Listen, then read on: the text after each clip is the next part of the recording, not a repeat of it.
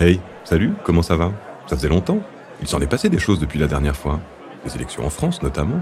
Est-ce que vous aussi, vous avez eu le droit à des débats interminables avec vos amis et votre famille? C'est fou, non, à quel point les gens peuvent être certains de ce qu'ils avancent. Mais oui, puisque je te le dis, je l'ai lu sur Facebook. Tu sais, tu devrais vraiment t'intéresser à ce média alternatif. Il pose les vraies questions. Des questions, moi je m'en pose beaucoup. Qui influence mon opinion? Est-ce qu'on influence mon vote? Pourquoi je pense ce que je pense? Alors rassurez-vous, on ne refait pas le bac philo aujourd'hui. C'est bien plus terre à terre que ça. J'ai entendu que la Russie et la Chine déploient d'importantes stratégies. Leur ambition Déstabiliser notre vie politique française et européenne. Je ne suis pas convaincu que la majorité des, citoyennes et des citoyens aient compris à quel point, euh, finalement, euh, les régimes étrangers sont euh, impliqués dans nos débats. Lui, c'est Raphaël Glucksmann. Depuis des mois, ce député européen social-démocrate mène un combat sans relâche contre l'ingérence étrangère. Il préside une commission parlementaire dédiée. À ses côtés, Viola von Kramon, une députée du groupe Les Verts. Pourquoi l'ingérence étrangère est-elle une menace pour la démocratie? Ben, C'est très simple. Parce qu'elle crée un sentiment de défiance à l'égard de nos processus démocratiques. Ils exploiteront la moindre faille euh, dans des sociétés démocratiques pour essayer de la faire grandir et de la transformer en gouffre qui euh, précipite le pays euh, dans le chaos.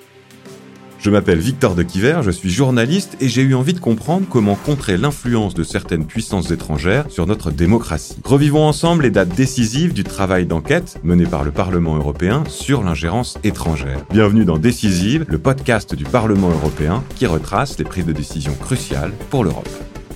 Épisode 10, Ingérence étrangère, 24 heures pour défendre la démocratie.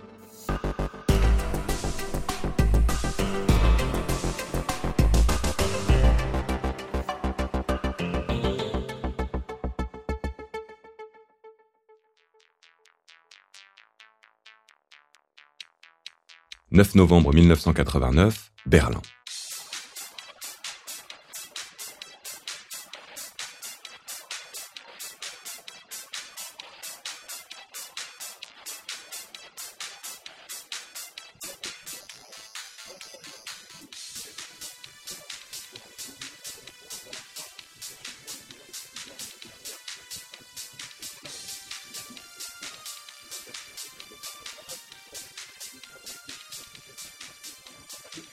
Pendant très longtemps, les élites européennes ont vécu dans l'illusion de la fin de l'histoire. C'est euh, la certitude qui euh, dominait les esprits ici à Bruxelles ou, euh, partout en Europe, c'est celle de ne plus avoir d'ennemis stratégiques. Avec la chute du mur de Berlin, la guerre froide se termine. Le futur député Glucksmann a 10 ans. On lui promet un monde apaisé, sans histoire ni ennemi. La future députée Kramon, elle, a 20 ans. Son pays, l'Allemagne, se réunifie enfin et elle s'apprête à commencer sa vie professionnelle. J'ai travaillé en Russie et dans d'autres États post-soviétiques depuis le début des années 90. Je me suis rendu en Russie, en Ukraine, en Biélorussie et dans beaucoup d'autres pays. Il est clair que la propagande, la désinformation, les discours étranges et les histoires inventées de toutes pièces existaient déjà il y a quelques années. Et 30 ans plus tard, c'est pire. Son constat est clair. Des gouvernements étrangers tentent de nuire à l'Europe. Ces pays s'en prennent directement aux processus électoraux et à l'opinion de ses citoyens. Dans mes échanges avec les députés, la Russie revient souvent.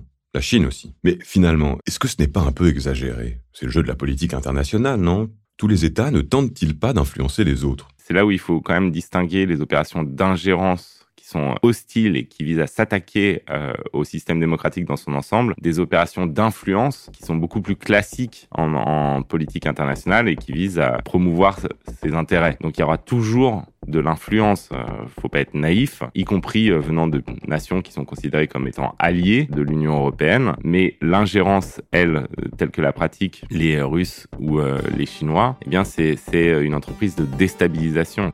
Il faut dire que ces dernières années, l'Europe a dû faire face à plusieurs situations choquantes. La Russie a tenté d'influencer le référendum sur le Brexit, les élections présidentielles françaises, les élections européennes. La Russie a financé des partis politiques d'extrême droite, comme le Rassemblement national. L'Europe a subi des cyberattaques attaques russes en Estonie, en Allemagne, en France. Des organisations étrangères ont même débauché d'anciens premiers ministres allemands ou français. Et puis bien sûr, il y a des méthodes plus détournées. La Chine apporte de l'argent, de l'investissement. Et elle a la ferme intention de changer son image. L'ingérence est parfois encore plus dangereuse parce qu'elle n'est pas vraiment évidente. Elle est beaucoup plus difficile à détecter. C'est ce que l'on a pu voir par exemple avec les investissements dans le port du Pirée en Grèce. En 2016, la Grèce est en pleine crise économique, politique, financière. Les Chinois vont profiter de la situation pour leur faire une proposition alléchante, leur racheter le port du Pirée. Les Chinois veulent investir jusqu'à en faire le plus grand port de la Méditerranée. Des milliers d'emplois seront créés. Pour le gouvernement grec, c'est une aubaine, ils acceptent. Mais pour Viola Van Kramon, difficile après ça d'être critique envers la politique chinoise. Il était de plus en plus difficile uh, d'obtenir le vote du gouvernement grec quand il s'agissait de condamner une violation des droits de l'homme en uh, Chine. Voilà un exemple très parlant. Il en existe beaucoup d'autres. Pour sa défense, Athènes dit simplement vouloir éviter les critiques non constructives et sélectives contre certains pays, car cela n'aiderait pas à promouvoir les droits de l'homme. Mais alors pourquoi l'Europe n'a pas cherché à se protéger plus tôt?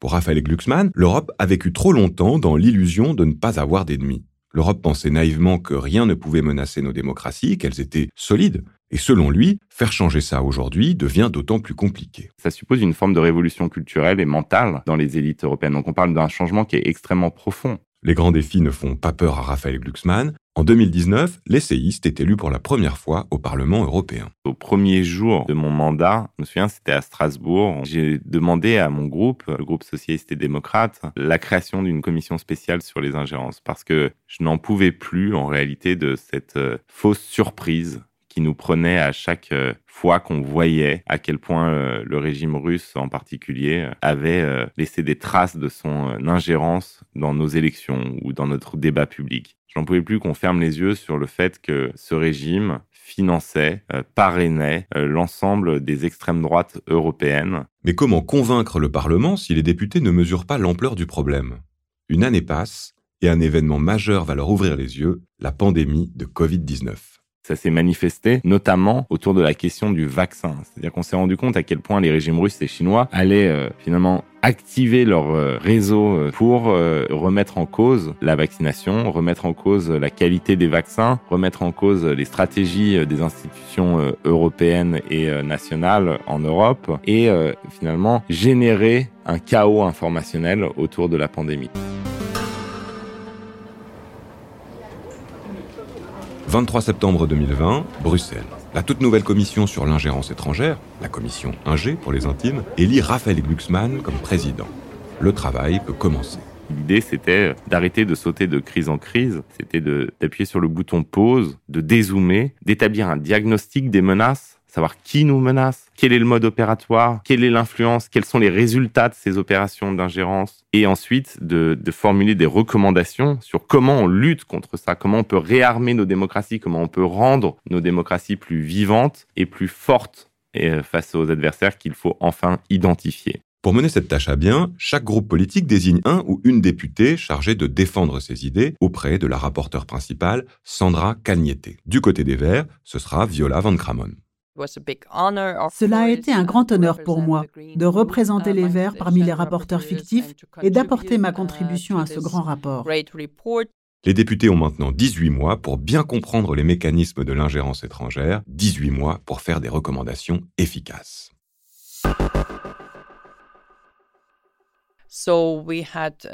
Nous avons eu différents échanges avec des experts extrêmement connus, des lanceurs d'alerte, des employés d'entreprises technologiques et des opposants politiques de régimes autocratiques en exil. Beaucoup ont pris des risques en se présentant ici au comité d'ingérence du Parlement européen. Il y a également eu beaucoup d'inquiétudes de notre côté, puisqu'il a fallu nous assurer que nos invités soient en sécurité, y compris après la séance. Et quand les députés n'invitent pas des experts à témoigner, c'est eux qui voyagent à l'étranger pour s'inspirer d'autres modèles.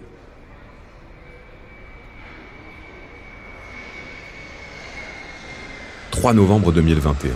Raphaël Glucksmann et six de ses collègues embarquent pour Taïwan. Ce voyage lui tient particulièrement à cœur. Ce déplacement, c'est la première visite officielle d'une délégation du Parlement européen à Taïwan. Jusqu'ici, il y avait une forme de tabou euh, de refus d'obstacles, de peur de froisser le régime chinois. Et moi, il me semblait fondamental en fait qu'on aille à Taïwan parce que la démocratie taïwanaise, c'est l'un des exemples de réussite les plus impressionnantes de lutte contre les ingérences étrangères. Vous imaginez, c'est une démocratie, une jeune démocratie qui vit des attaques quotidiennes et permanentes, un régime ultra puissant, la Chine, qui, dont l'objectif affiché est la destruction de cette démocratie et la réintégration de Taïwan euh, dans la Chine, dans la Chine communiste. Ce qui frappe Raphaël Glucksmann, c'est la solution retenue par les autorités locales. Pour lutter contre l'ingérence de la Chine, qui souhaite prendre le contrôle de l'île, Taïwan a tout misé sur la démocratie. Là-bas, les citoyens sont inclus dans les processus de décision. Ils participent au débat, les institutions sont plus transparentes.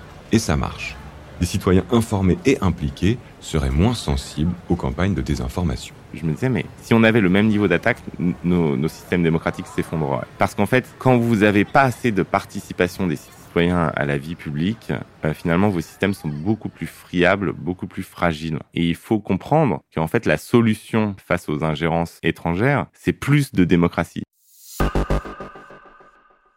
Décembre 2021, Bruxelles. De retour au Parlement, les discussions entre les groupes politiques continuent. Trouver un consensus n'a rien d'évident. Viola von Kramon négocie pour les Verts. Elle sent que les sociodémocrates, les libéraux, les conservateurs prennent le problème au sérieux. Elle constate aussi que d'autres groupes voient cette initiative d'un mauvais œil. Le groupe de la gauche, mais aussi l'extrême droite, n'ont émis absolument aucune critique. Ils étaient plutôt préoccupés par l'influence des plateformes américaines, mais aussi, disons, par les aspirations géopolitiques des États-Unis. Uh, Alors je dirais que nous avons adopté une vision différente de qui était en face de nous. Nous regardions la Russie et la Chine comme nos principaux opposants, nos ennemis stratégiques. L'extrême gauche et l'extrême droite accusent le rapport en cours d'écriture de diffamation et de politisation. Ils craignent aussi qu'on censure certains médias et réseaux sociaux au nom de la lutte contre l'ingérence étrangère. Qu'est-ce que j'ai défendu pour les Verts? Disons surtout le fait de limiter le blocage d'un certain nombre de contenus au cas extrême. Pour nous, il était extrêmement important de préserver les valeurs européennes de liberté de parole et d'expression.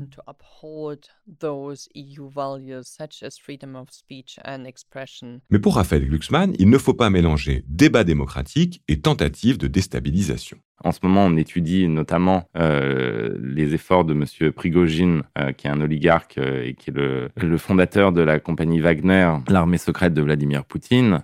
ses efforts en Afrique, euh, à M. Prigogine sont des efforts euh, de constitution d'armées numériques qui visent à imposer la ligne narrative russe. Par exemple, comme moi, quand je fais un post sur Facebook euh, sur l'Ukraine, je me retrouve avec des centaines de comptes maliens ou centrafricains qui viennent m'expliquer la guerre dans le Donbass et la, réalité, entre guillemets, euh, que veulent nous cacher les médias occidentaux. Donc ça n'a rien à voir avec euh, un débat démocratique, ça n'a rien à voir avec un, débat public, c'est une offensive dictée par euh, un homme qui sert les intérêts de Vladimir Poutine, c'est-à-dire M. Prigogine. Dans quelques semaines, si les députés ne se mettent pas d'accord sur le contenu du rapport, rien ne sera voté en session plénière et donc rien ne changera.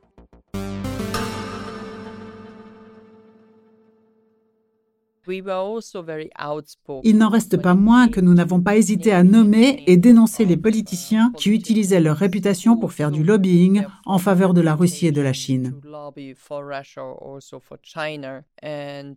Et je pense qu'il est important de savoir à qui on a affaire. Pour moi, c'était l'une des lignes rouges, ce que je voulais vraiment voir apparaître dans le rapport. Le name and shame, c'est-à-dire dénoncer noir sur blanc les partis, les politiciens européens accusés de collusion avec la Russie ou la Chine.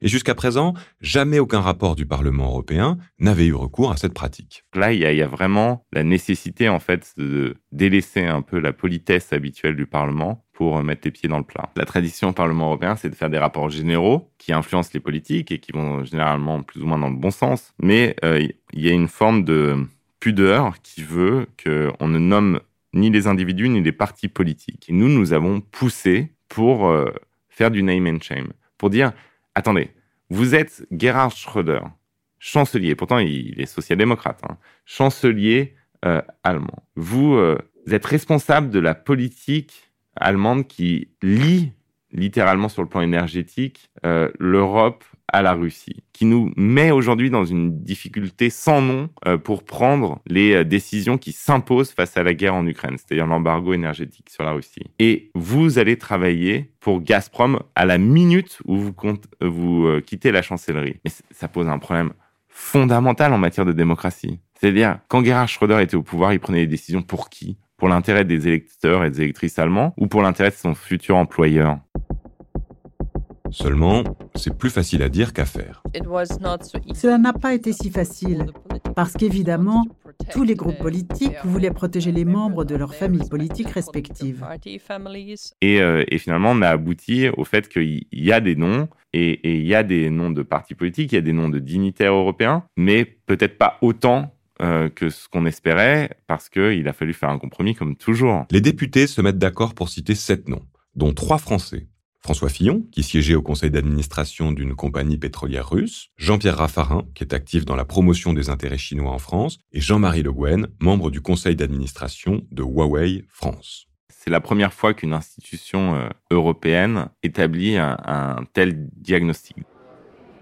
25 janvier 2022. Après 18 mois, l'enquête touche à sa fin.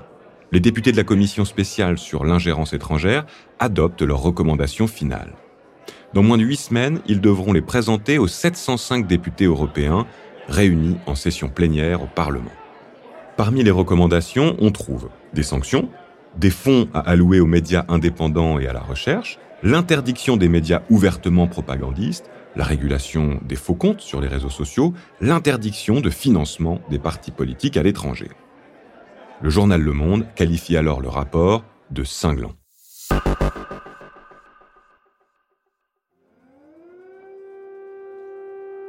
Quelques jours plus tard, un sombre événement vient renforcer l'actualité du sujet, la guerre en Ukraine. Les sirènes qui retentissent à Kiev, capitale de l'Ukraine, la guerre est déclarée. La Russie a déclenché une opération militaire de grande envergure sur tout le territoire ukrainien. Ce qu'il faut euh, comprendre, c'est que en fait, la guerre de la Russie contre la démocratie ukrainienne ne date pas du 24 euh, février 2022. Il y a euh, eu un effort de guerre hybride qui a précédé l'invasion globale de, de, guerre hybride, c'est-à-dire de cyber-attaques, de tentatives de déstabilisation de l'opinion publique via l'envoi massif de SMS ou de corruption des élites ukrainiennes et d'activation d'agents à l'intérieur des institutions, on voit le même effort, qui ne précède donc pas nécessairement une invasion militaire, mais le même effort dans les pays européens de la part du même régime russe. Dès les premiers jours de guerre, l'Union européenne interdit la diffusion sur son territoire des médias Russia Today et Sputnik,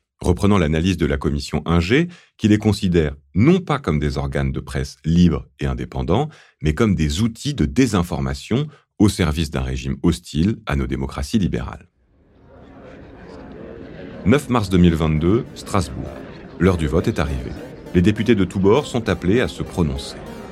Le texte est adopté par 552 voix pour, 81 contre, 60 abstentions. Alors oui, nous avons été satisfaits du rapport et du résultat final. Donc de manière générale, je pense que cela s'est mieux passé que prévu.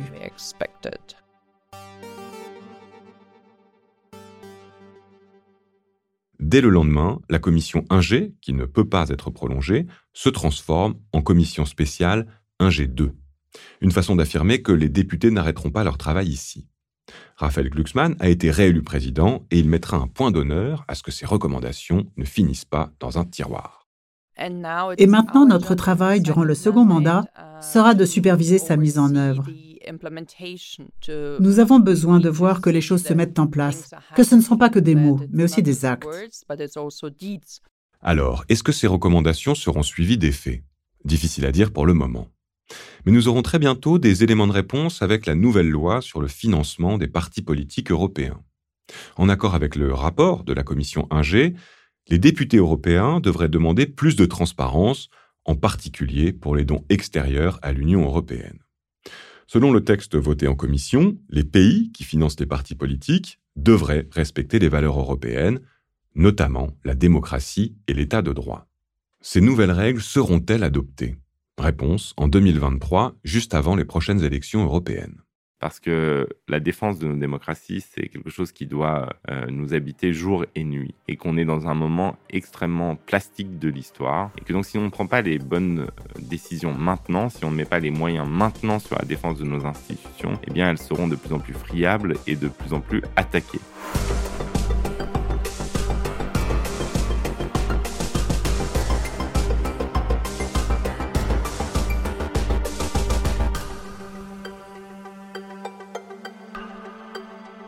Décisive, un podcast produit par Bababam pour le Bureau en France du Parlement européen, coécrit avec Quentin Tenot et présenté par Victor de Quiver.